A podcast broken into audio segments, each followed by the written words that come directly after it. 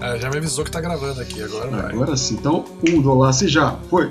Ó, ó a palma. Garrafas ao Mar, episódio 20.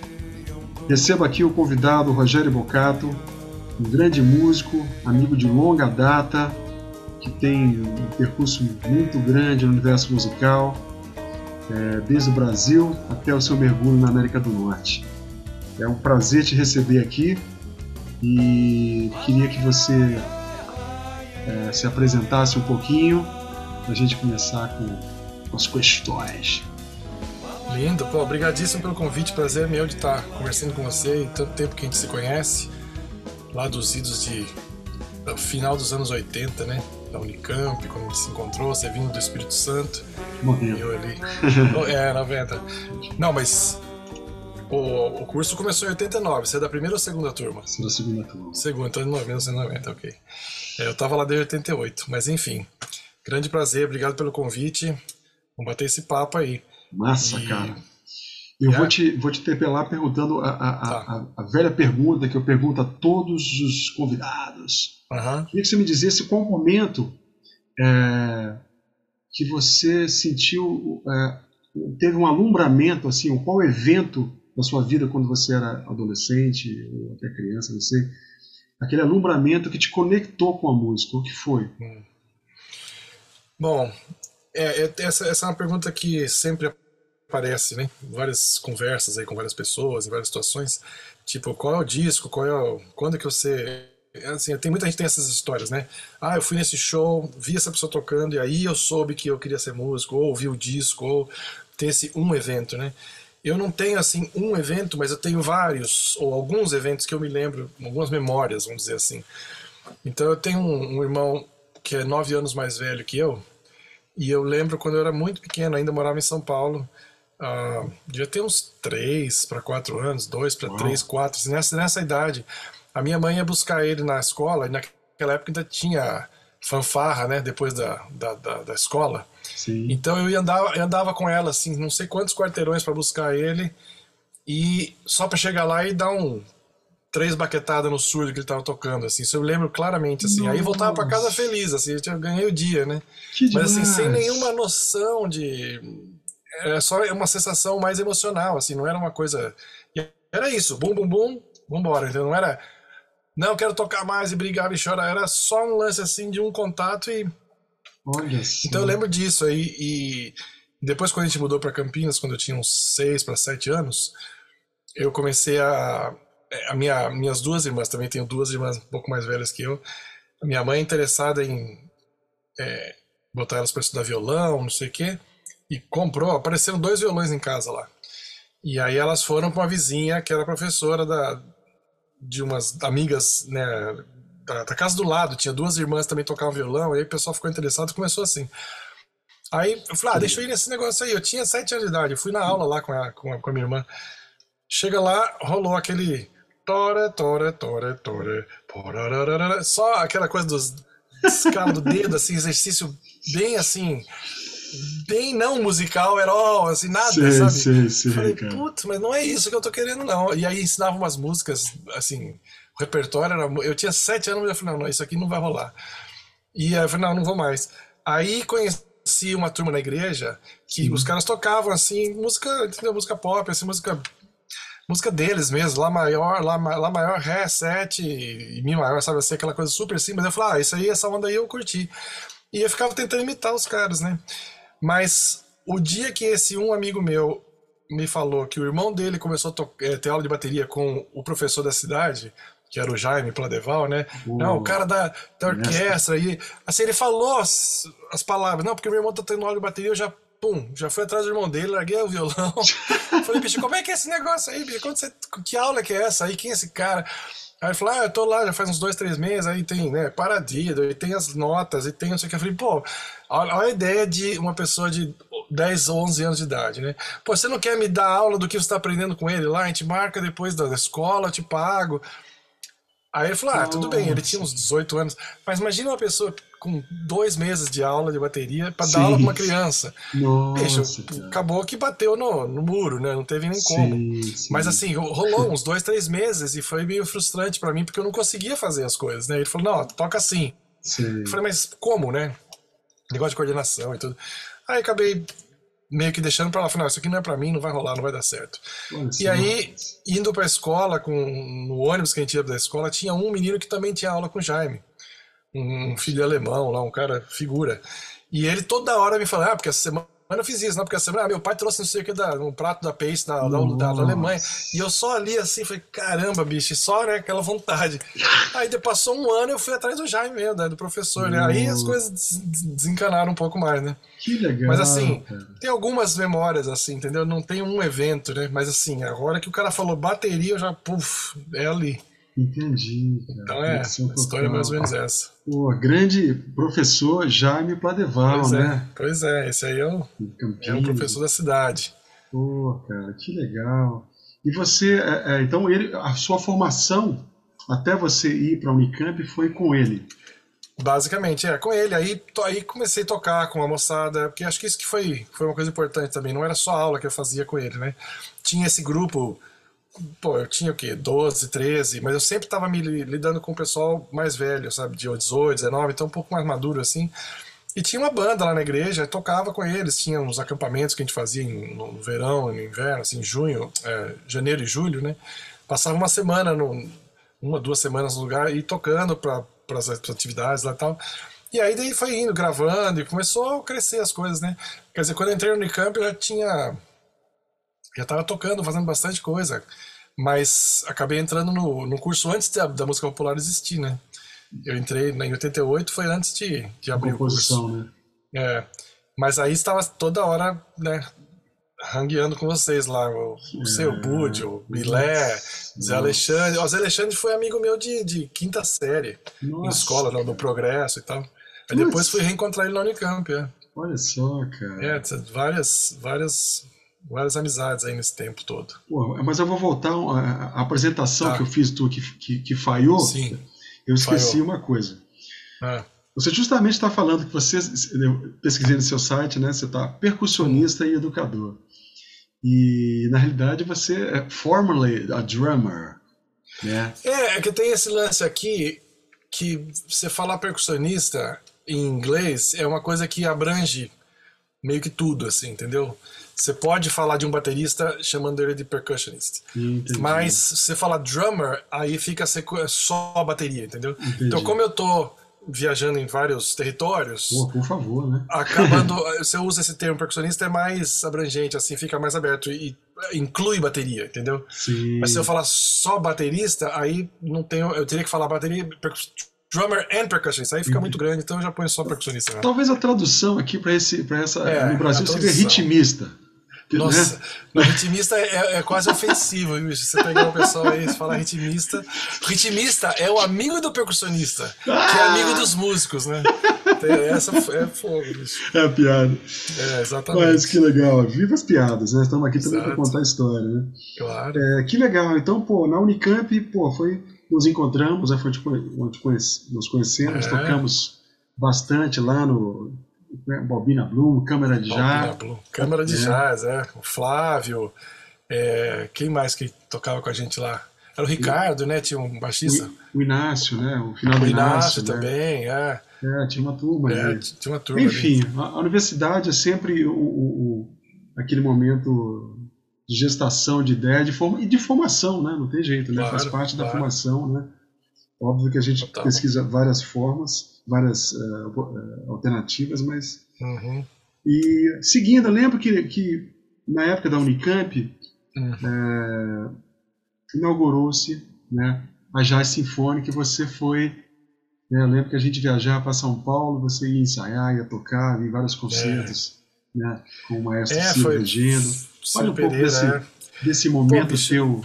essa, essa orquestra foi salvadora para mim, né? Porque quando eu entrei no Unicamp, logo, nem seis meses depois eu me casei e logo dois meses depois descobri que estava grávido Então foi assim, uma sequência de eventos muito rápido para mim. Foi uma crise até pessoal assim muito grande, porque Sim. tinha acabado de casar e daqui a pouco, como assim? Né? Separa, o que, que é isso? E aí de repente surge essa oportunidade da Jazz Sinfônica que eu fui assim meio que falei, meu, eu preciso de um trabalho fixo, uma coisa que ajuda a sustentar aqui a, a casa e mas fui achando que não ia acontecer nada, porque eram duas vagas, né? Uma de de percussão clássica que tinha que ter uma experiência tocando vibrafone, tímpano e tal. Eu tinha um pouco de tímpano pela a, orquestra jovem, né, da municipal de Campinas, né? Sim, olha só. Eu estava envolvido ali. É, eu ah. participei lá uns dois, três anos. Ah. Lá que eu conheci o Toninho Horta e Pô, então você Nelson Aires, aquela turma. Gente, é, legal, isso aí cara. foi importante. Mas enfim, eu estava com essa experiência em uma orquestra jovem, tocando tímpano, e, e aí então as duas vagas eram essa parte mais tímpano e vibrafone e a outra parte era percussão popular que eles chamavam, né? Conga, pandeiro, que na época eu não tocava isso daí mesmo. Mas eu tinha essa coisa de saber ler muito bem, né? Por causa do treinamento todo com o Jaime e tal. E, e aí eu falei, ah, vou fazer porque né, o Ciro falou, não, você tem que fazer, todo mundo me, me, me enchendo assim, é, pilhando para fazer. Mas eu falei, bicho, isso aqui vai ser muito difícil que essa coisa de leitura à primeira vista, porque o, o teste era uma leitura à primeira vista. Sim, sim. De uma, uma, uma, jogada de vibrafone e depois de tímpano. O tímpano até que eu tava relax, mas vibrafone, essa coisa melódica, eu nunca tinha tido muita experiência. Sim. E eu comecei a estudar com a Fúvia Escobar, que era pianista lá, concertista da Unicamp, professora sim. de piano, para o pessoal de piano. E o, de algum jeito eu consegui que ela me aceitasse como aluno de teclado, né, que, é que chamava de piano para quem não é pianista, né? Sim, sim. E aí ela, ela me ajudou muito com essa coisa de leitura à pena vista, porque ela falou, ó, você tem o, o segredo é não parar, você tem que pegar e treinar não parar. Mesmo se você se perca, come um compasso aqui, o que, você, o que você ganhar é lucro no final. E foi assim que eu estudei, por um, sei lá, um mês ou outro, assim, um, um tempo que eu tive de sabendo do, do, exame que ia ter, da, da, do teste. Sim. Eu pegava qualquer material e ficava tentando ler um andamento meio possível, mas assim, do começo ao fim. Que legal. E isso aí me ajudou muito dica, na hora que eu fui fazer esse teste. É, não, essa mulher aí ah, foi muita coisa, devo a ela, viu?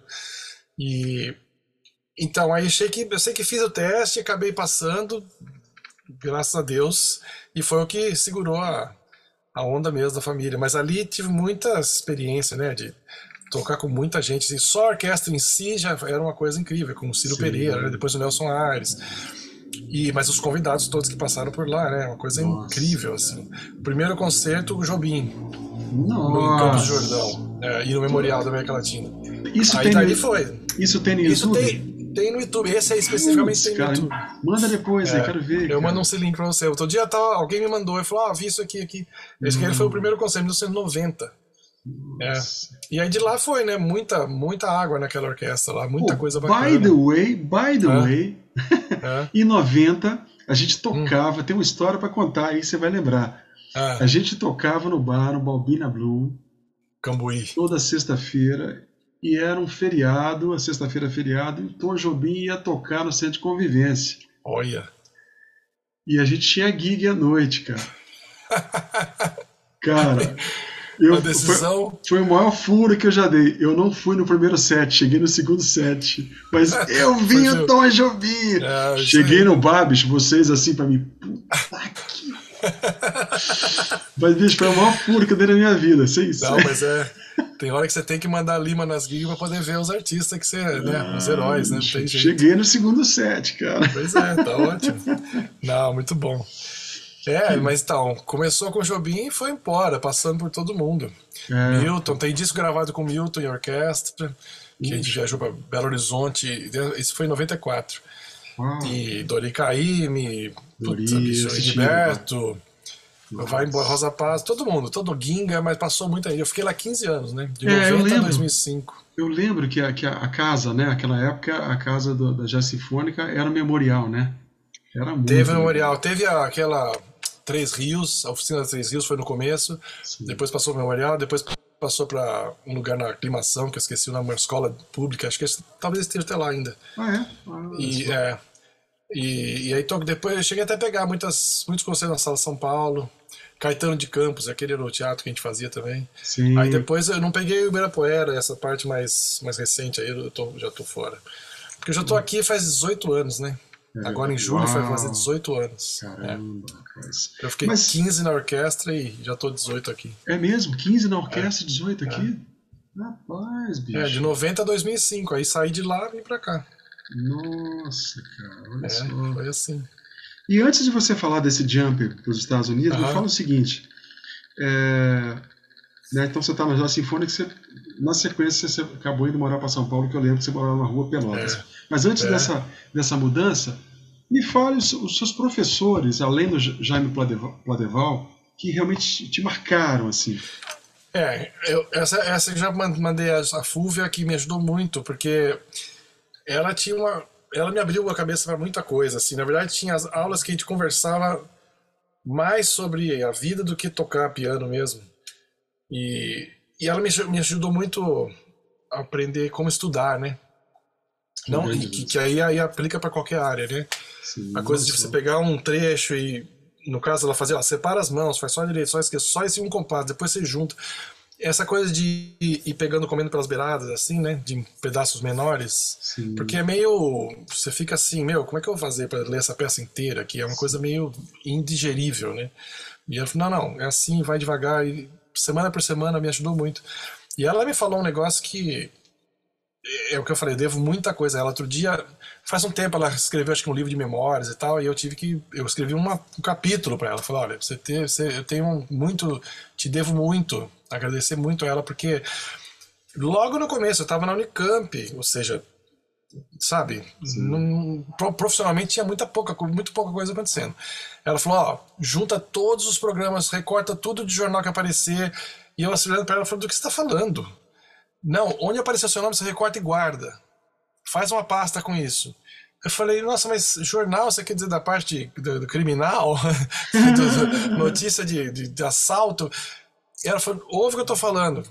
Aí sai rolou a sinfônica e eu lá guardando as coisas, né? Parece um negócio aqui. Toquei um negócio com o Novelli Cuisine na época, saiu na Folha, uhum. fui, fui colecionando. Não é que passam-se 15 anos e eu, para vir para os Estados Unidos, para eu fazer o visto aqui, para ser para você trabalhar, era um visto de artista. Então você tem que comprovar que você tem uma carreira, que você fez isso, Sim. aquilo, aquilo eu peguei a pasta, dei na mão do advogado e falei, é isso aqui. Aí a mulher falou, ah, beleza, com esse material dá para fazer. Nossa. É isso que me abriu a porta para vir trabalhar aqui. Então, a hora que eu olho para trás, eu falo, caramba, a mulher, de alguma maneira, ela enxergou isso daí e falou. Legal, mas na hora cara. não me fez sentido nenhum, porque eu falei, mas o que você tá falando? Que jornal? Imagina, moleque de 20 anos de idade tocando no bar no, no Cambuí, entendeu? Assim, Sim. não tinha nada acontecendo, mas de repente foi, foi, foi fundo e iu. E aí, esse material que ela me ajudou foi, foi, foi assim, fundamental. Que legal. Porque que na legal. hora que você precisa, você não tem como correr atrás de é. 15, 20 anos de história, entendeu? Opa, é. Então é. E foi sim, foi sim, foi fundamental. Então ela e assim, toda a conversa, a filosofia de estudo, de ensino, porque ela ela não só dava aula de piano, mas ela dava aula de como dar aula de piano para o pessoal de pedagogia. Olha então ela tinha uma conversa muito boa, assim, uma, uma cabeça incrível. Aprendi muito com ela. E aí, claro que o, o, assim, o fundamental mentor, o José Eduardo Gramani, né? Que foi quem, basicamente, a minha razão de ter ido para o Unicamp foi por causa dele. Olha e eu lembro que eu saí do colegial em 85 e eu falei, não, só quero tocar, esse negócio de faculdade de música, né? ou faculdade para quem é músico não precisa, especialmente naquela época, fazia muito sentido, nem tinha curso de música Sim. no Brasil, a não ser erudito e tal. Eu falei, ah, quem que tá. Ninguém vai cobrar o seu diploma. Você toca, você toca. Você não toca, não é o diploma que vai. Né? Eu tava bem assim, contrário à ideia de ir pra faculdade e tal. Aí a Noêmia, que era minha namorada na época, viria a ser minha esposa, logo dois anos depois, falou: Ó, por que, que você não. Ah, foi, um, foi um vestibular que a Unicamp teve que eles não preencheram as vagas de medicina, de matemática, de música, fizeram segunda, segunda rodada em abril. Ah. Ou final de março, começo de abril. Ela falou: ó, por que você não faz esse beijinho de vestibular, entra, e você faz só as aulas que você quer. Não precisa fazer o curso para poder, faz só o que você se interessa para pegar o material, para ter o conteúdo, não se preocupa com o negócio de diploma e tal. Eu falei, ah, tá, vai, vou fazer. Aí acabei entrando, mas aí nessa de entrar, fiz tudo mesmo, né? O que no final foi uma boa coisa também, porque você tendo esse tal desse diploma me ajudou muito também Claro, não, claro. prossiga, né? Não deu o que veio depois, né? É, a então a minha visão era muito, muito rasa, mas graças a Deus eu fui seguindo os conselhos e tal. Viva, viva as mulheres, elas nos mostram o horizonte. Exatamente. E aí que eu conheci o Gramani, que foi uma coisa que transformadora, né? Ele como músico, como pesquisador, como educador, como professor, como né, aquela toda a concepção dele de ritmo que é uma coisa assim única e, e profunda e incrível então, isso aí foi assim transformador também. Foi uma, uma coisa que mudou a minha visão da música, de, especialmente de ritmo. E tendo aula com ele toda semana por quatro anos, né, oito semestres. Sim. E aí depois eu tranquei o curso, fui para São Paulo, fiquei um ano. Quando voltei, eu já tinha feito os créditos todos, mas tive mais um ano de, de convivência com ele lá. Uhum. Então foi assim muito, muito importante. Uhum. E, e é assim, esses são os destaques, né? Tem, tem outros, outros professores também. E, mas, legal, mas assim, em termos, assim, esses são os oficiais, né? É, tem os professores que da, da, da, da, escola de tocar, né? Tocar com as pessoas, isso aí é, tem outra, vida, é né? outra escola. É, é eu lembro que você também tem várias pessoas. Você falava do Toninho Pinheiro, né? O Toninho Pinheiro, o Lito é. Robledo, é, o, o Luiz Melo. E eu tocando com os caras mais velhos, assim, foi muito importante isso daí. Que legal, é não, eu, eu, eu voltei. Eu voltei essa coisa do professor, porque somos professores, né? E eu acho uhum. que isso é uma coisa emblemática, né? Às vezes tem alunos meus aqui que falam, pô, você estudou com quem? Ah, estudei com professor. Cara, você não sabe o nome do seu professor? Nossa, Qual que você é. toca aqui? É. Quem te, né? É seu claro. percurso, né? Claro. Não, Legal. Então, voltando a, a, a, a né, essa cena explosiva, né? No sentido de, de criatividade, de coisa nova que foi Uhum. Foi a ULM, foi a Jazz Sinfônica, né? Sim. E, você, como é que foi o período que você chegou em São Paulo, né, assim, de morar em São Paulo, que você mudou? Você já, já citou, né, o, o Novelle Cuisine, como é que foi essas gigs, né, fora, é, né? Eu tive, na verdade, dois momentos em São Paulo, porque em 92, aliás, 91 foi um ano que eu já estava na, na, na orquestra, e estando lá, todo mundo falava: não, você tem que mudar para São Paulo, você tem que mudar para São Paulo, porque você está em Campinas, você está tá fora do circuito. E naquela época não tinha celular, era pager, né? Aquela Sim. jogada de você ligar, o teletrim, etc. E, e, e, eu, e todo mundo falou: não, você precisa estar aqui em São Paulo, porque os caras vão chamar para gigs. Se você falar que está em Campinas, esquece. E era assim uma cultura bem, bem assim: se você está fora, nem sabe que você existe. E foi quando eu comecei a fazer as guias com o velho, porque eu estava na orquestra, o Luca Raeli tocava na orquestra, a gente Sim. se conheceu.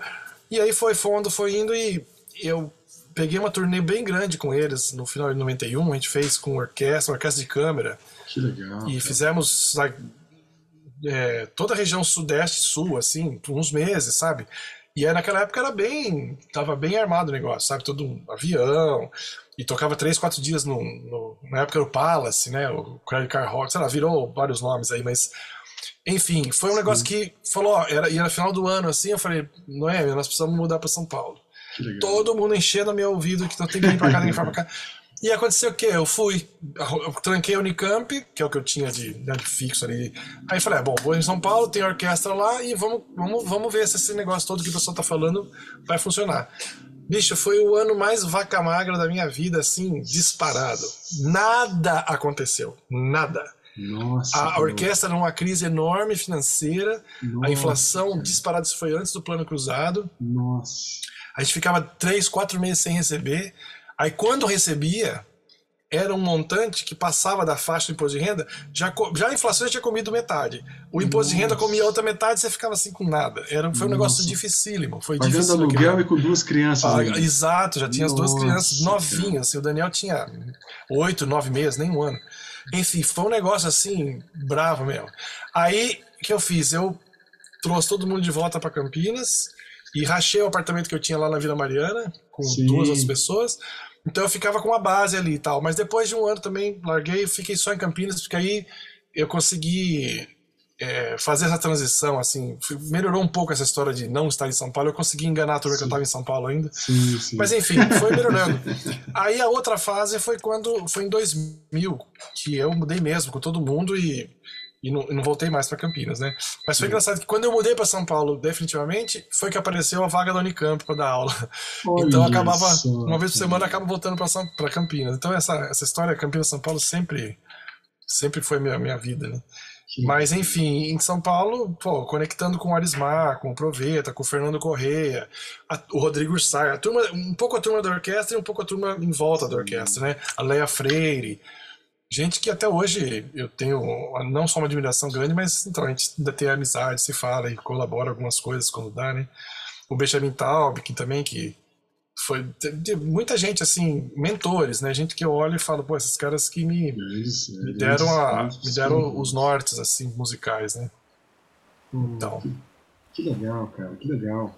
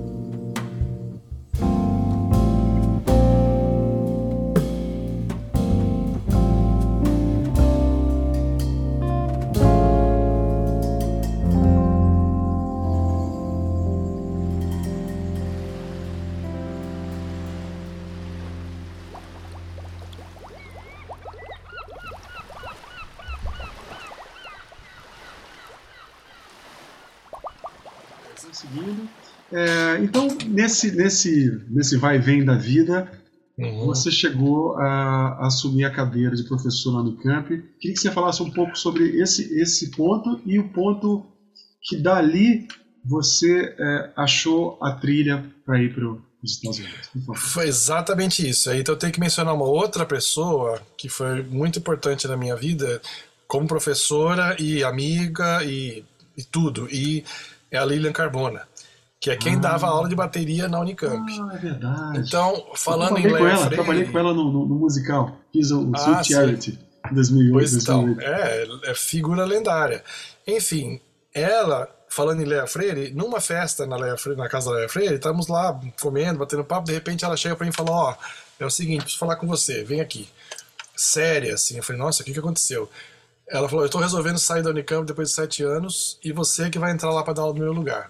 Eu falei, como assim? Eu, eu, morando em São Paulo, né? Eu falei, agora que eu tô aqui, não quero nada com Campinas. Já foi, minha vida lá já acabou. Sim. Não, não, você que vai fazer. Ela falou, mas só que, claro que tem, agora eles estão fazendo um esquema que é um exame e tal, tem um teste lá. Sim, sim. Você tem que se inscrever, é um negócio oficial e tal. Eu falei, não, Guilherme, obrigado por pensar em mim, não, não, não tô interessado. Mas ela me encheu tanto o saco de, não, você precisa fazer porque você é o cara, porque eu falei, Lilian, pô, bicho, ah, agradeço, mas não vai, realmente não, sabe, eu tô em outra. Aí, mas foi tanto que eu falei, tá, eu vou me inscrever, vai, você tá falando tanto, eu vou fazer a inscrição, mas vai ficar por isso mesmo. Enfim, resumindo bem essa história que foi uma novela enorme, o que aconteceu? Fiz o tal do teste, entrei, comecei a dar aula lá, e aí dando aula de bateria e O Gramani, infelizmente, já tinha morrido, que ele passou em 98. Sim, Isso sim. aí é comecinho do ano 2000. Sim. Então, entrei para dar aula de rítmica também, no, né, no caso, no lugar dele lá, algumas turmas de rítmica. E, e pô, voltando, né, para lá como professor, foi um negócio bem uma experiência assim emocionante, né? Porque você Sim. passou anos lá estudando, de repente volta, é uma outra, é um outro lado, né? Mas enfim, a Lilian de fato foi instrumental, assim, porque através dessa lição na Unicamp que foi que eu comecei a desenvolver um contato aqui nos Estados Unidos, porque eles tinham um negócio que eles chamavam de Fundo de Apoio ao Ensino e Pesquisa, uma coisa assim, Sim. que era uma, um, um, um, um dinheiro que eles tinham se você fizesse um projeto para desenvolvimento acadêmico, educacional, para desenvolvimento do professor, para depois você trazer para os alunos e tal. Então, através desse projeto, eu entrei em contato com um, um jazz camp aqui, um, um curso de jazz que tinha no verão, hum, e aí comecei a vir e fiz essa, essa, essa coisa meio. Eu, eu tava meio entre estudando, né? Tipo, aproveitando para me equipar e ao mesmo Sim. tempo dando aula, né? Fiquei meio que no meio do caminho assim. E aí comecei a ver isso. Foi 2001, primeira vez que eu vi para vir para cá. E aí conhecendo os, os, músicos e fazendo contato e tal. E a partir disso, no ano seguinte, eu vim com o Vinícius Barros, o meu amigo lá de percussionista que tá no DCC Assim Funk até agora, né? A gente começou a desenvolver um trabalho de, de percussão brasileira e de dar, né, de dar aula especialmente aqui. Então armamos umas clínicas aqui e aí uma coisa leva a outra. Eu acabei sendo convidado para dar aula num, por um ano numa escola aqui na, em Connecticut, na Universidade de Hartford, que é um curso de percussão erudita, mas o professor lá tem um, um convidado por ano de música cubana, música africana, de Uau. música do Oriente Médio, vibrafone, de improvisação, de jazz, e queria acrescentar música brasileira. Aí ele me perguntou: você quer fazer. Um artista uma... residente, não é isso? É, um artista, artista em residência. Para fazer um ano, isso. mas é só um ano, ele falou. Não, não posso te oferecer uma. Não é um. Você vai vir dar aula para sempre. Aí, porque o ano seguinte já vem outro e tal, vai fazendo uma rotação. Aí ele falou: mas é assim, acho que ele me chamou, era em 2003 e ele falou então para 2005 aí eu falei meu eu, não, eu, eu não entendi o que ele estava falando daqui dois anos. Eu falei, mas eu não sei o que eu vou fazer nos mês seguinte aqui, não estou sabendo se vai ter, ó, eh, que gig vai ter, que conselho que não vai. Você falei, dois anos? Eu não tenho condição de responder isso agora. Ficamos em contato, vim mais algumas vezes na escola, não sei o que, até que foi, foi chegando próximo e eu fui afinando essa ideia e aí uhum. resolvemos fazer essa transposição. Mas assim, tudo voltando de volta a essa história da Líria de Unicamp, porque através desse, desse fundo aí, que pagava uma passagem, pagava uma estadia, assim, que foi que eu conseguia vir, vir para cá fazer uns contatos iniciais. E aí isso tudo foi levando uma coisa a outra Sim. e juntou. E aí eu tô aqui um dia, isso já faz anos, fui entrar no Blue Note, com quem eu dou de cara? Com a Lilian. Ah! Aí eu peguei ela e falei, oh, minha filha, agora eu tenho que te contar toda essa história, que foi por causa de você que nós estamos aqui e tal. Ela foi muito legal. E ela realmente. Ela, ela me encheu muito o saco de um jeito que me convenceu e acabou que a coisa desencantou. É, os amigos são, são pois assim, é. Né? nos trazem a luz. Pois é, total, total. Poxa, que legal, cara. Então é, é muito interessante para a gente estar tá aqui, né? Ver um uhum. pouco, saber esse, para mim, né? Saber esse percurso um pouco é, antes dos Estados Unidos, né, também, por mais que eu te conheça, mas não sabia seus professores. Né. Uhum. Né? Então, essa cena, você está você tá 18 anos nos Estados Unidos, né, você é, construiu uma carreira né, como percussionista educador, tocou com, toca né, com Maria Schneider, né, parceiro do Patitude, Danilo Pérez, Kurt Elin, né, Toninho Horta, né, Moacir Santos, grandes músicos que a gente admira. E, então, acho que agora a gente vira uma página para contar uhum. né, o outro lado da moeda. Né? Eu Sim. me lembro que acho que as primeiras notícias que eu tinha tua, que eu tive quando você estava uhum. lá, foi você estava tocando com a Regina Carter. Eu falei, uau, uhum. olha que legal. Né? E, é, então... A Regina, na verdade, a gente conheceu ela aí do Brasil em São Paulo. Porque eu conheci o baterista que estava tocando com ela, o Alvester Garnet, e já tinha cruzado com ele algumas vezes em festival aí, alguma uma vez aqui, antes de eu mudar, bem antes de mudar. Em 2000 ela veio para tocar no, não sei se era Chivas na época, Heineken, um desses festivais Sim. aí dessa época. E esse baterista estava com ela e acabamos, eu e o Vinícius, né, de novo, rato de festival de jazz. Acabamos cruzando com essa turma, levamos no sujinho, fizemos aquela baita festa a noite inteira. O Mino Sinelu também tava na. Nossa. ia tocar com a Jerry Allen no dia seguinte, já tava com a Hang com a gente. Aí fomos. Foi assim, de- quase deu divórcio essa noite aí, porque eu acabei chegando em casa às sete da manhã com, com o celular descarregado, a minha, a minha esposa já ligando pra tudo que é polícia, hospital, falar, esse cara sumiu, né? Enfim, mas a Regina te conheceu assim. Que e muita, muitos músicos, na verdade, que eu. Cara, só observação, eu, eu, eu É. me lembro, porque essa, essa, essa correria de festival fazíamos juntos, fizemos Ah, sim, alguns, né? sim, sim. E eu me lembro uma vez entrando com você no Maxud, cara, no meio da tarde, assim.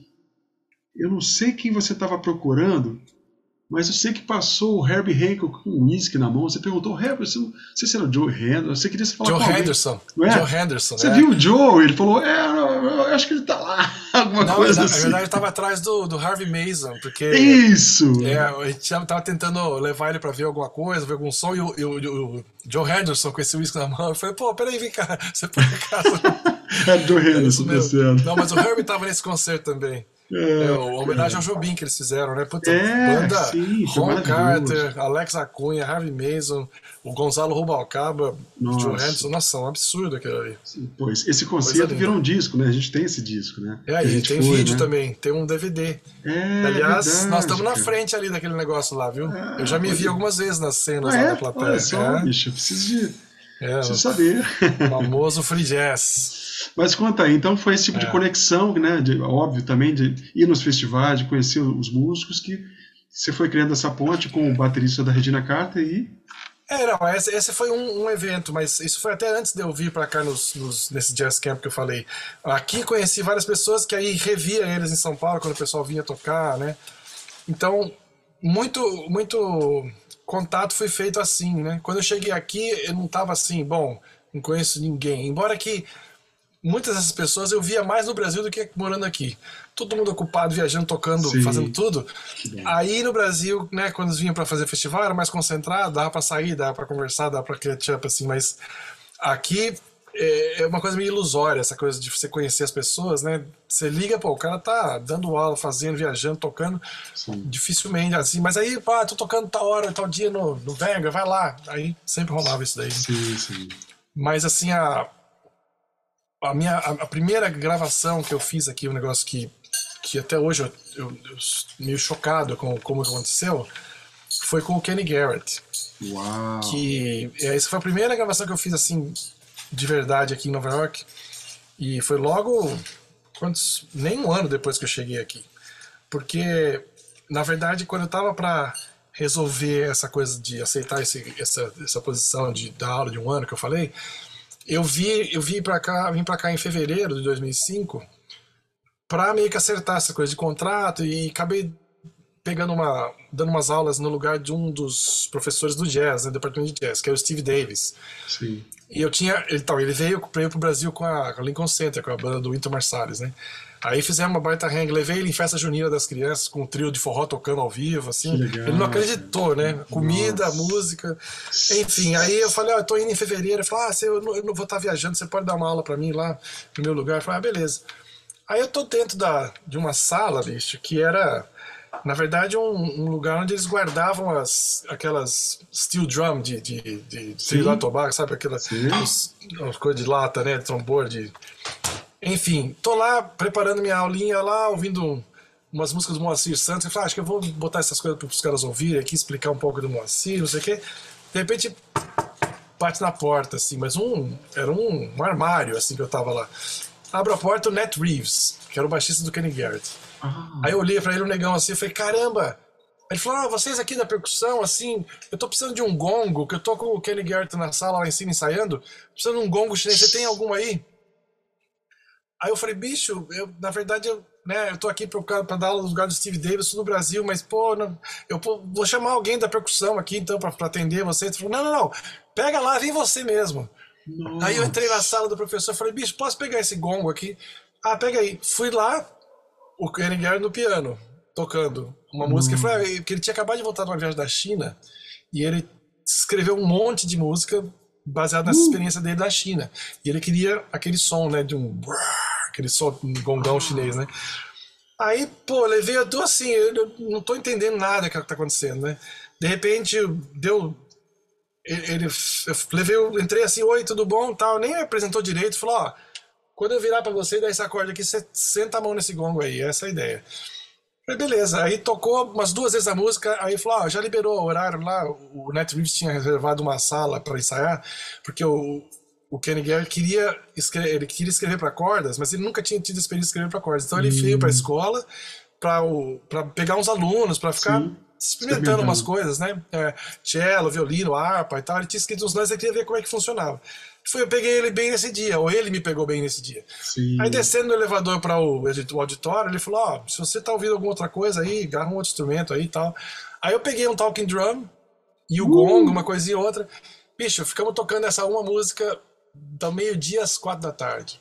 Nossa. Porque entrava aluno, ah, eu tenho aula, entrava um, aí vinha outro cello, aí vinha e tocando, e, e, ele no piano, não abriu o saxofone, só tocando piano. Nossa. E praticando essa música, assim, procurando, achando as ideias e tal. E aí eu tocando com ele lá. Aí terminou, ele é assim, um cara super reservadão, assim, né? O Ken é bem. Sim. Bem na dele, assim tal. Eu falei, pô, legal. Ele falou, ah, você é do Brasil? Ah, legal. Só isso, assim, não teve muita conversa, né? Foi mais tocar uhum. e tudo. Enfim. Isso foi fevereiro. Quando foi maio, ele veio para tocar no Bourbon Street. E aí me contatou, o Netflix botou a gente em contato, saímos para almoçar, fomos no sujinho, levei ele para comprar umas, umas, uns livros do Pixinguinha e disco e o caramba, passamos um dia junto. Aí quando terminou, já em maio eu já sabia que eu viria para cá em julho, né, que ia começar Sim. o semestre em agosto e tal. Falei, ah, então eu tô indo lá para pegar essa posição lá, dar aula de um ano lá. Aí falou, ah, tá, beleza, então a gente vai se ver, então a gente vai se ver por lá. Aí eu falei, ah, tá falando Aquela velha história, né? Ah, é, me liga. Sim. Vamos tomar um café, essas coisas. Enfim, começou o semestre. Em novembro, o Net Reeves me aparece lá na sala e falou: Ó, o Kenny Garrett tá vindo pra cá fazer um outro ensaio, que é a mesma turma que, que tocou aquela vez lá, porque ele vai gravar um disco aí, ele quer fazer esse, ele quer revisar essa, essa história aí. Get together. Pô, não acreditei, né? Fui lá, aí de novo e tal. Aí passa aí um, uns dois meses, ele me liga e fala, ó, eu tô gravando esse disco mesmo, só que o produtor, é por uma label e tal, o produtor já tem todo mundo que ele quer chamada, e, mas eu quero que você venha tocar. Aí ele falou, mas não precisa trazer o gongo não, porque o meu baterista lá vai tocar esse negócio do gongo, aí não se preocupe com o gongo não. Uau. Aí eu falei, pô, mas como assim, né, bicho? E não falou mais nada, só falou dia, hora e tal. Aliás, nem isso, foi, falou, o ensaio é sexta-feira, meio-dia, em Nova York. Aí eu olhei assim e falei, puta, bicho, essa sexta-feira é a única sexta-feira do calendário que eu tenho que estar aqui ao meio-dia, porque é tipo a escola aberta, sabe? Quando Sim. vem os pais, vai estar apresentando os alunos, eu tenho que dirigir o grupo lá, eu não posso sair daqui de jeito nenhum. Eu tava assim, suando frio no telefone. Ele falou, tá, mas que hora você pode chegar? Eu falei, ó, eu acabo às duas, chego em Nova York às cinco. Tá, vem, pode vir. Aí era ensaio na sexta, no sábado tinha outro ensaio, e, então eu ia tocar com o pessoal do violino, do, da harpa e tal, duas Sim. músicas chinesas lá que ele escreveu, que é bem chinesa mesmo. E não falou nada, bicho, não falou nada de nada. E eu só pensando assim, pô, eu fui ver ele tocar algumas vezes, né? Eu falei, pô, ele tá tocando com um pianista, assim, que, pô, de repente, deixar um cara mais, um pouco mais amadurecido, sei lá. Fui eu pensando, né? Sabia quem era. Chego lá, abro a porta do estúdio de ensaio, só tava ele no piano com seis vocalistas que ele chamou, tipo um gospel choir, uau, assim. Um, uau. é. Aí ele tava ensaiando lá e eu só vi os instrumentos montados, não vi ninguém, né? E falou, ah, pode montar perto da bateria. Aí eu li a bateria e falei, putz, eu conheço essa bateria. Daqui a pouco, o pessoal tava no break, voltaram do break. Brian Blade. Uau! Pharoah Sanders. Uau! Bob Hutcherson. Caraca! Que é o do Life Circus, né? É, Mulgrew Miller de piano e o Robert Hurst de baixo. Eu fiquei assim. Falei, ainda bem que ele não falou nada de quem era essa turma, porque eu não, eu não tinha coragem de pegar o carro e descer pra Nova York. Bicho, começaram a tocar e eu assim, estatelado, parado. Não, não, eu só. Eu só olhando assim. Aí o Kenny sai lá do outro lado da sala, sala grande, e falou: Ó, oh, toca aí, viu? Você pode. tipo, você veio aqui pra. Faz aí o lance aí, dá, contribui e tal. Eu assim, bicho, vai, passei alguns dias, umas semanas em choque, né? Nossa. Dois dias de ensaio. Esse três- foi, esse três foi o seu segundo alumbramento na vida. Meu, é uma coisa incrível, incrível. Três dias no estúdio com essa turma. É uma coisa assim absurda. E aí. Presente da vida. Presente, total. Eu acabei, era pra tocar em duas músicas, eu toquei as nove, quase o disco inteiro. Só tem uma que era mais um swing bem rápido, assim, que não, Poxa. que não precisou de percussão. Mas eu lembro, é, eles começaram com essa música. Começaram com esse swing bem up-tempo, assim. Sim, E eu, eu do, do- sentado lá na, na sala de mixagem da mesa, sim. Peguei o telefone, assim, saí, liguei pra Noemi, comecei quase chorando. Falei, Noemi, o que, que eu tô fazendo aqui? Esses caras estão tocando. É, eu não tô entendendo nada o que vai acontecer aqui? Assim, desesperado. E esse disco, eu, não eu imagino que é assim que o Kenny grava, porque ele teve, né, essa turma toda no mesmo lugar, ao vivo, e mais o coral, desses seis vozes, e quando veio a harpa, o violino, o violino chinês, tudo ao vivo, não teve uma nota editada. Não teve nenhum take. Ele falou, ah, pega daqui. Naquela época, inclusive, acho que é a cabeça dele. Então, ao vivo, o que foi, foi, o que não foi, não foi, e é isso mesmo. Que legal. Então, mas foi uma experiência assim incrível. E eu, eu pensei assim, se eu pudesse ir lá só pra assistir a session, os caras gravando, já ia, já ia ter coisa pra contar pra caramba. Pô, mas Nossa. tocar do lado desses camichos. Um negócio assim incrível. Que legal, Ali foi um, um batismo de.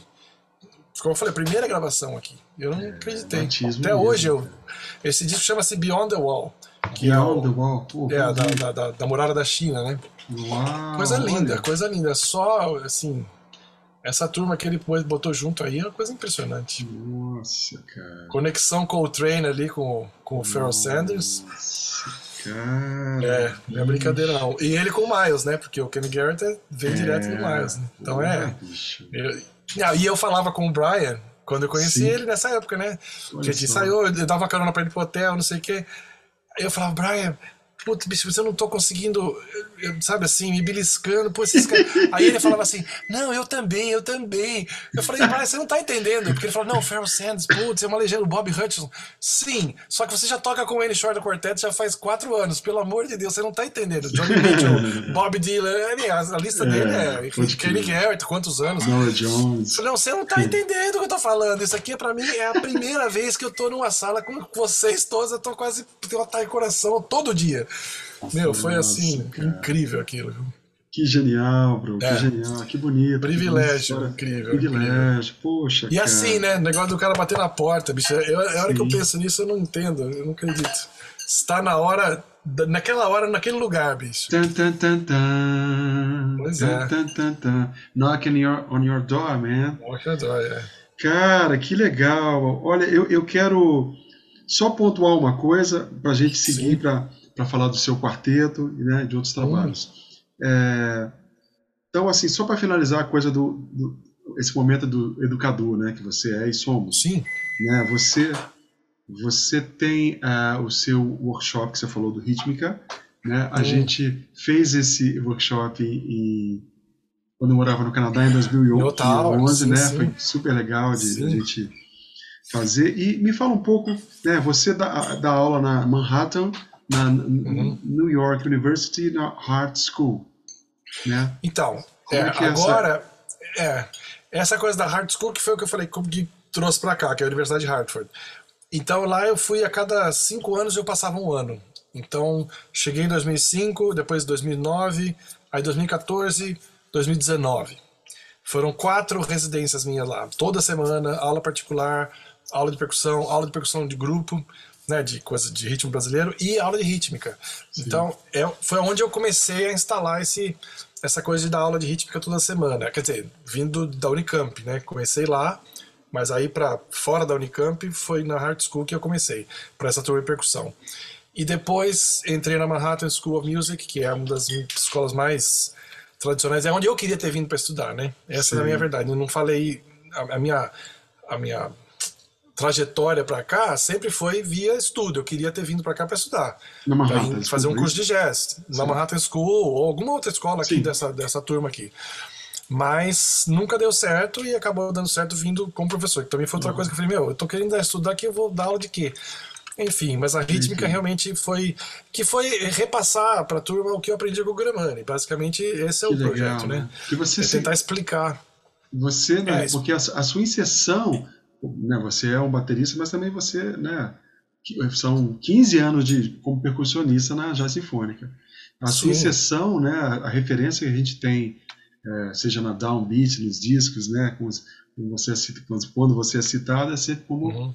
Percussionista. Né? É, os trabalhos mais significativos aqui que eu tenho feito tem sido como percussionista, com outros bateristas, né? Tipo com o Brian, com o Antônio Sanches, com vários outros aí que eu tenho tido esse privilégio de tocar com esses caras, né?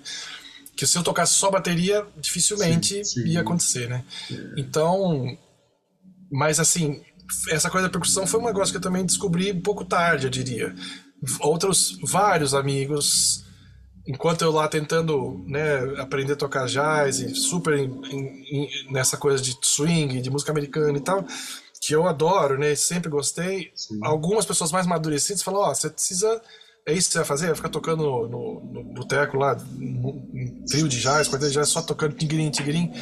E aí, o que vai fazer com isso? Eu falei, não, mas bicho, isso aqui, essa música é, é, vestidinho. Essa é a música que eu, que eu adoro e tal. Eu falei, é, mas você tem que pensar e tal. E de vez, devagarinho eu fui abrindo a cabeça para ver não só essa questão da limitação de ser um brasileiro tentando tocar jazz, Sim. mas a riqueza da música brasileira e a percussão. Então Sim. aí a coisa abriu muito, né? Porque é, você... eu fui entendendo também que bateria é uma coleção de, percussão, de instrumentos de percussão e que a gente toca tentando imitar as, as sessões de percussão do mundo, né? Então essa exploração me ajudou muito, que foi o que abriu essa possibilidade da aula para, né, vir para cá e tal. Então, e a rítmica é uma coisa assim muito importante para mim, porque, como eu falei, o Gramani é o mentor maior aí. E eu tô, tô tentando explicar para todo mundo o que, que é que ele realmente quis dizer com aquele uhum. livro rítmica, que tem muita gente que, que abre o livro e fala, ah, mas é em português. Eu falo, não, não, não interessa vários amigos no Brasil abriram esse livro em português e não entenderam nada. Sim. Porque a coisa é, é, um, é uma coisa, um, é um caminho muito específico. Sim. Do jeito que ele pensa. É uma, é, uma, é uma maneira de pensar, não é só exercício para você fazer. Então, Sim. isso eu tenho, tem sido uma carreira grande aqui para mim de tentar compartilhar isso com o mundo, né? E, então, entrei na que Manhattan legal. School já vai fazer 13 anos. Que legal, é... essa, essa coisa do caminho é tão legal, né? Eu é. não sei se durante a pandemia tem o, Rod Elias. Alguém perguntou no Facebook sobre. que é o guitarrista lá do. Né, estei com ele lá no Canadá. Uhum. Alguém perguntou para ele: Ah, você me indica um. Durante a pandemia, todo mundo preso, né? Um é. livro de harmonia. Aí eu peguei a conversa no Facebook e vi o livro. E no, a introdução do livro, o cara coloca o estudo de harmonia como o estudo dos caminhos né? É, que você, sim. assim como né, o Toninho tem o caminho dele, né, o Jobim. Então é tão legal Dori, isso, né? É. O Dori, né? Então é isso aí, você está falando, né? Nessa, é. visão, né? Exato. Essas... É, é, ele tem um caminho bem, bem único, porque essa coisa da horizontalidade, né? De ver ritmo como linhas que acontecem ao mesmo tempo sobre o tempo, né? E não a relação direta entre cada linha, entendeu? Sim. É uma coisa que é, é, profundo esse conceito dele, de fato. Que legal. Então eu vou aproveitar é. agora, já que a gente já está numa uma reta, né? Tá. E eu queria falar sobre o seu quarteto. É, como é Beleza. que chegou a esse momento que você gravou? E é um quarteto onde você é o drummer, né? Sim, eu, sim. Eu vi aqui que tem um repertório maravilhoso. Você gravou. É, né, a história desse. É, sim, sim. A história desse quarteto é a seguinte. É... 2009, é, eu lembro que eu tem muito a ver com assim tem muito a ver com, com uma visão de improvisação que é um pouco diferente da coisa tradicional do jazz, né? Porque no jazz tem essa história, você toca a melodia uma ou duas vezes, aí sola em cima da forma ou alguma algum combinado harmônico ali que você queira, mas geralmente a coisa mais tradicional em cima da forma da melodia, todo mundo sola, melodia para terminar né? E eu falei, putz, esse negócio aí tá, às vezes está muito previsível, né? Você é muito. cai o disjuntor, né? Você começa no segundo solista você já fala, picho, mas vai tudo de novo. Claro que eu respeito e adoro, tem milhões de discos né, na história que a gente sabe, gênios fazendo isso e criando e se expressando e fazendo arte de um nível, nível altíssimo. Então não dá para pôr isso para baixo. Mas na minha experiência, eu falei, pô, se a gente improvisasse não só uma linha melódica em cima de uma harmonia definida, mas se a gente improvisasse a forma, se improvisasse o groove que vai tocar, se improvisasse é, a harmonia, improvisasse tudo em cima da melodia que você está tocando. Então, não é um conceito de tocar free, né, música que você não tem nenhum compromisso com harmonia, com nada, mas ao mesmo tempo um pouco essa cabeça de criar coletivamente na hora tudo sobre o que está fazendo, não só a melodia, não só aquela linha melódica, né, que é um uhum. pouco mais limitado. Então, o que aconteceu? Eu peguei algumas. Eu, na verdade, esse, esse, projeto surgiu com um nome que era pós-bossa nova. Porque a, hum. você estando nos Estados Unidos, o que acontece? Ah, sai do Brasil? Jobim. Sim. É a primeira bossa nova, é a primeira, a primeira associação, né? Falei, ah, então, mas o Brasil tem mais do que. O Jobim é gênio, maravilhoso, tudo incrível, mas tem muito mais, né? Então eu pensei, pô, o Toninho Horta, o Edu Lobo, o Egberto Desmonte e o Milton, essa, assim, tem outros, mas eu foquei nesses quatro como a primeira geração logo depois da Bossa Nova. Os caras que cresceram escutando Sim. E, e, foram influenciados por Bossa Nova, mas aí criaram uma coisa que tinha Bossa Nova e milhões de outras coisas. Então eu falei, ah, eu quero expor a música desses caras pro pessoal aqui. Então eu chamei que era o meu Post Bossa Nova quarteto, né? E, e, a música que me deu origem a essa ideia toda foi a Bicycle Ride do Tony. Ah. Que eu comecei a cantar aquela música só usando o. Uhum. Só o motivo. Mas, mas, ah, essa eu achei que. Ah, eu achei que fosse. Exato. Aquela, aquela. Mas é o Mountain Flight. Ah, é, sim. É outro em inglês também.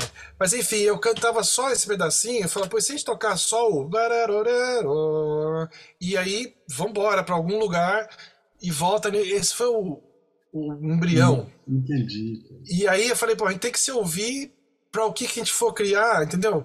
É, virar uma coisa que faz algum sentido, mas a gente tá tocando essa música, mas só cada vez que a gente vai tocar vai ser um jeito diferente. Enfim, eu comecei a experimentar com um grupo de amigos aqui. E tive uma a felicidade de marcar um, um, um som no bar aqui que agora com a pandemia morreu. Mas é um bar que estava aqui por 70 e tantos anos, o 55 Bar, que oh, é do Mike Stern. Sim. É. Então, o que acontece? Eu marquei um, um, um som lá, em abril de 2009. E foi exatamente quando o Toninho estava fazendo 60 anos. Uau. E na, naquela época era só música do Toninho, na verdade. Eu fiz um, um projeto só, só com música do Toninho, mas nessa onda aí. E ele estava aqui, ele veio tocar com o Duduca no Dizzy's Club. Sim. E aí eu falando com ele, falou, pô, Toninho, estamos fazendo uma homenagem para você aqui e tal, 60 anos, sei o quê. E aí ele, ele falou, pô, então eu vou aparecer lá. Eu falei, como? E eu, me, eu tava assim, metade de mim falar, pô, que legal que o cara vai vir. E outra metade, bicho, ele vai odiar, vai ser um desespero isso aqui, eu não, não vou conseguir nem tocar. Sim. Enfim, depois tocamos dois sets. No segundo set ele me aparece lá, de fato. Eu não acreditei. Todo mundo olhando assim, falei, pô, o cara tá aqui. Aí depois ele Nossa. me contou que ele só entrou, ele falou, pô, o Rogério desceu do táxi assim, chegou na porta do clube, começou a ouvir o som. Ele falou, pô, o Rogério falou que só ia tocar música minha. Aí ele falou, só entrei quando eu reconheci qual era a música. e era só, era a música dele mesmo. Só que como era desse jeito, Sim. peguei ele de surpresa, né? Enfim, só, ele, pô, cara. ele curtiu pra caramba o projeto e falou, não, tem que gravar esse projeto pra lá. Botou uma pilha. Aí foi passando o tempo, eu só fui realmente conseguir gravar em 2016. E aí já tinha, como eu falei, já tinha aberto assim para esses quatro compositores, né? Mas o que, que eu fiz? O, o sistema foi, eu passei as músicas para o pessoal do quarteto, o, baixista, o pianista e o saxofonista, eu passei as gravações originais das músicas que eu escolhi do Gilberto, do, do Milton, do Toninho, do Edu. Falei, escuta essas melodias, escuta essas músicas aí. Só aprende a melodia, não, me, não se preocupa.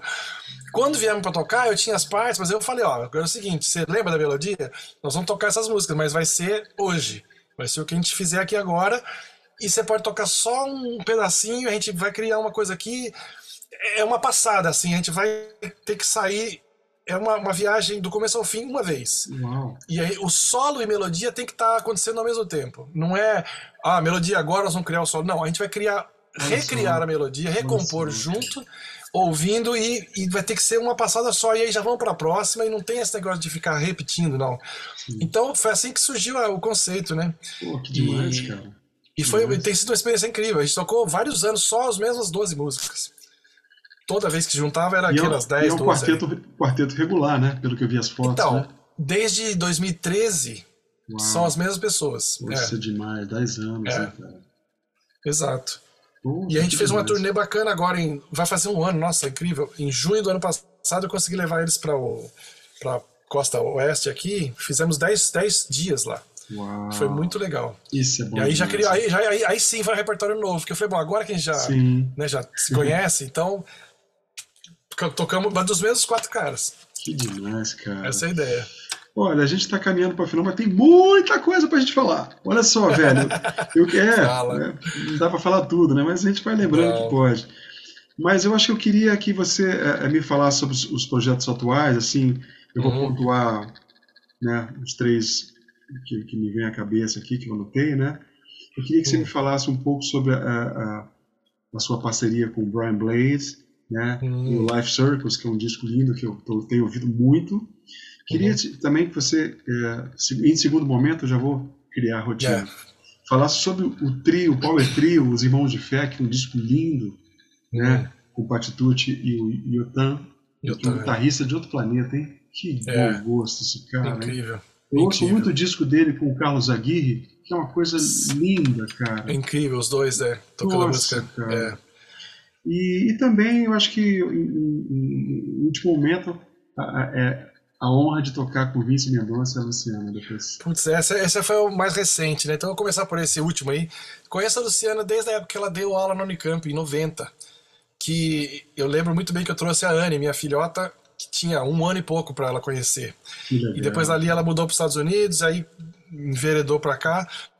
Nun- quase nunca nos vimos assim, a não ser quando eu vinha para cá. E eu mudei para cá em 2005, ela mudou para Los Angeles. Então a gente perdeu assim, Sim. Nu- Nunca estivemos no mesmo lugar é, ao mesmo tempo.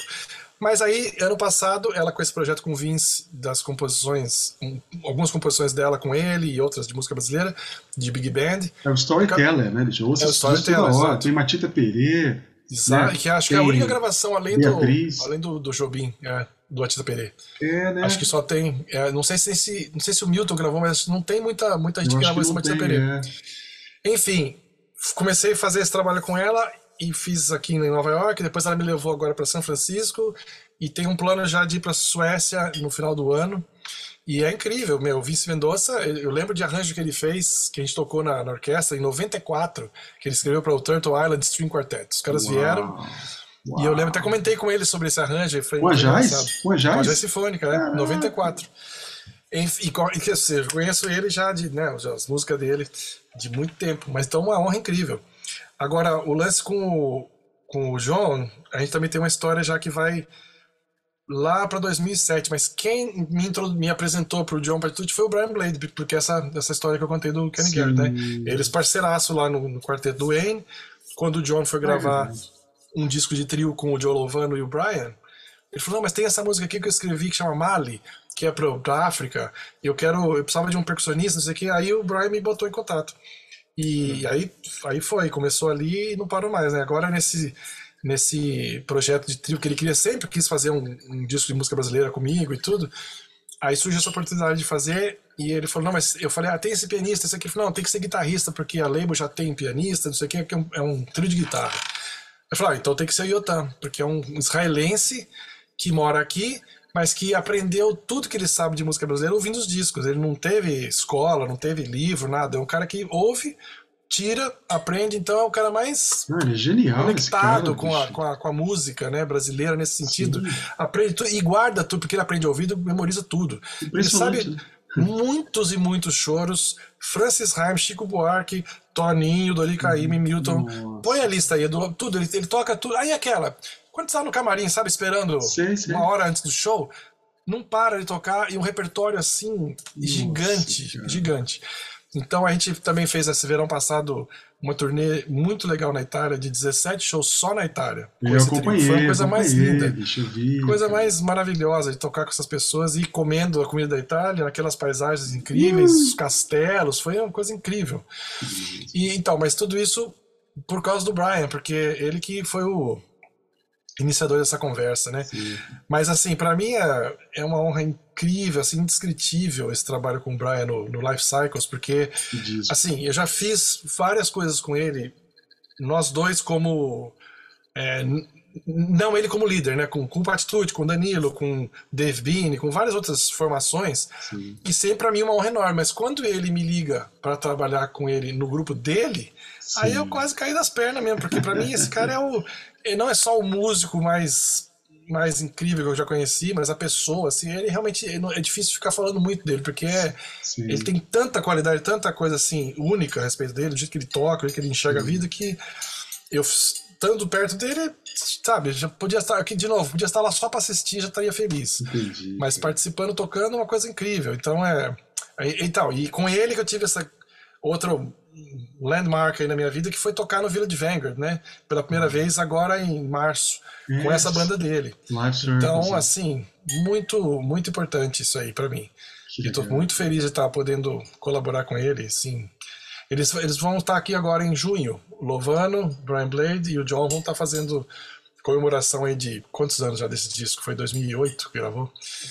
Enfim, o Remembrance, né? Que é esse de trio que eu participei também. Mas enfim, muita coisa boa, muita coisa boa. Ok, poxa, que legal. É isso aí, são os irmãos, né? Os irmãos, os irmãos espirituais que a gente tem, Exato. né? De, de... Irmãos de fé, de som, fé. que o Hermeto fala, irmãos de som. É, e por falar em Hermeto, né? Eu vi esses dias que ele foi condecorado aí, não foi? Sim, ele recebeu mais um é, doutorado, né, assim, de diploma de doutor aqui na agora da Juilliard, né? Ele tinha pegado uma da New England Conservatory há uns cinco anos atrás. Ah. E ele está aqui, então. Agora vai tocar com, a, com o grupo agora quinta e sexta. Uh, Nós vamos lá. Vamos lá fazer uma festa lá. Que legal. É muito legal. Ele deu a eu tenho, eu, eu tenho um ensemble da um grupo da, da Manhattan que é só para tocar música do Hermeto. Eu lembro, eu, você tinha falado disso é. desde anos atrás, né? Não, mas é, agora na Manhattan começou faz acho que esse foi o segundo ano. Com o ah. pessoal só para tocar. Eu tenho um grupo de música brasileira assim que a gente toca repertório em geral, mas aí um, um grupo só para tocar música Hermeto faz dois, dois anos. Que legal. Então tá sendo uma experiência muito legal também. Meu irmão, a gente ficaria aqui falando um monte de coisa, né? Tem tanta. Sim, tem Mas a gente tem um percurso aqui, eu acho que tem tá. boas histórias aqui. Eu acho que para finalizar, cara, eu, eu, eu, agradeço né, você Pô, eu que seu tempo aí para né, poder dividir um pouco nessa essa, essa, uhum. esse caminho vitorioso teu aí, inspirador para a gente, assim, né? A gente sempre fica vibrando, né? Eu vou tocar esses dias é. com o Curiló, a gente fica, pô, Rogério! Ah, legal. Né? Então, Teve muita história, né? É, sempre tem, mas você contou boas histórias para os ouvintes é. aí. Eu queria que você deixasse uma mensagem aí para pensando numa garotada que possa ouvir isso, né? Para essa coisa de, né, uhum. né, pensando naquele lugar que a gente era garoto, que a gente é. foi nos shows e de repente, né, você tem a honra de poder estar tocando com esses mestres, né? É. E, é, eu acho que assim a minha experiência, olhando para trás, assim, eu nunca imaginava nada disso, entendeu? Mesmo mesmo com os mestres aí do Brasil, né? Coisas que, que eu fiz com o Tony Horta, com o Dori, com o Moacir Santos, assim, a gente só ouvia os discos e nunca imaginava que teria chance de fazer alguma coisa assim, porque você não se enxerga no, na altura, entendeu? De, de poder colaborar com os caras desses, né? Mas eu acho que e, bom, não sei, a, a, minha experiência é que eu tinha uma, um plano para minha vida, um plano para minha carreira, que ainda bem que não deu certo. Porque, como eu falei, eu sempre quis vir para cá para estudar, né? Sim. E, e o plano o que, que era? Estudar num curso de jazz, numa escola, estudar com um professor de bateria de jazz e, e enfiar a cara nisso daí, né? E nunca deu, parece que tinha alguma coisa impedindo, assim, não, não, não, não, não é aqui. Aí isso obviamente que eu fui para esse outro lado, percussão, música brasileira, não sei o quê, que abriu essa outra porta. Sim. E esse lance da percussão, como eu falei, assim, eu tenho essa experiência de tocar bateria, sempre. Comecei com bateria, depois fui parar na percussão. Então isso aí acabou me dando um diálogo, uma capacidade de interagir com o pessoal de jazz tocando percussão. Então é isso que me, me abre a possibilidade de tocar com um cara como o Brian Blade, porque eu, eu venho desse lado né, de tocar bateria, mas Sim. Assim, é, é, uma coisa que é, é, é fácil para entender o que ele está fazendo ali, porque tem um reflexo meio parecido, assim, né? Sim. Mas enfim, se eu tivesse seguido o meu caminho e vim, vindo para cá só para estudar, ia ficar dois anos estudava, seria lindo, e ia voltar ao Brasil e etc. Não teria, entendeu? Não ia. A coisa ia. É, um, é uma rua sem saída que ia aparecer, né? É. Então, eu acho assim, você tem que estar tá aberto para o para o que você não está planejando, para o que você não está enxergando. Porque se eu ficasse realmente a me agarrado ali naquilo, e eu, eu me agarrei, na verdade, eu fiquei muito chateado quando eu não consegui vir para cá para estudar. Sim. Mas graças a Deus eu fui levado para esse outro lado e as coisas foram acontecendo. Então, eu acho que sonhar, vai vivendo, estuda, faz o que você puder e, e vai, vai seguindo, porque não tem, não tem uma fórmula, é, não tem, ó, faça assim que vai dar certo ou não, entendeu?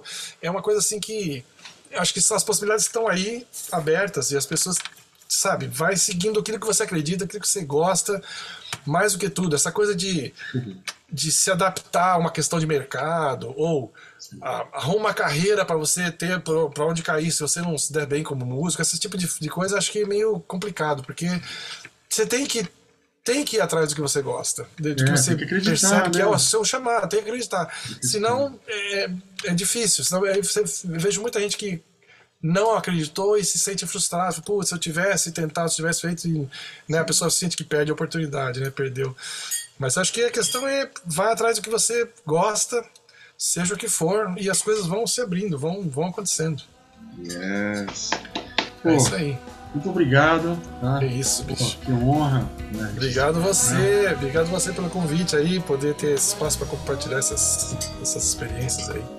É isso aí. Muito lindo. Uma boa noite para você, tá? Obrigado pela entrevista. Beleza. Maravilha. Abração, Evandro. Obrigado.